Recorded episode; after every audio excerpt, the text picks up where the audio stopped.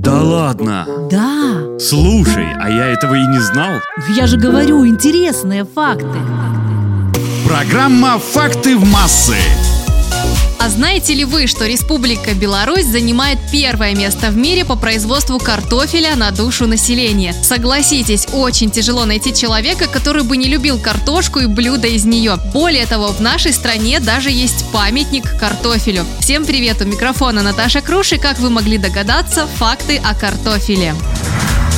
Картофель примерно на 4 пятых состоит из воды. Точное значение зависит от сорта. Самая большая когда-либо выращенная картофелина имела вес около 8 килограммов. Картофель – это первое корнеплодное растение, которое было выращено в невесомости. Этот эксперимент провели в 1995 году на космической станции. Первыми культивировать картофель стали индейцы, жившие 4000 лет назад на территории современного Перу. Они вывели около 200 различных сортов картошки. В Европу же картофель был завезен в конце 16 века, но вплоть до конца 18 века европейцы практически не употребляли его в пищу. В некоторых островных тропических странах в прошлом картошка служила эквивалентом денег. Существуют посвященные картофелю музеи. Самый известный картофельный музей расположен в Бельгии.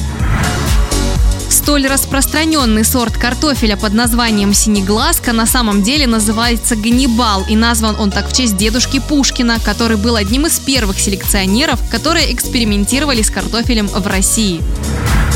И последнее на сегодня. Самый дорогой в мире картофель выращивается на острове Нуармутье. Стоимость килограмма картошки этого сорта составляет примерно полторы тысячи белорусских рублей.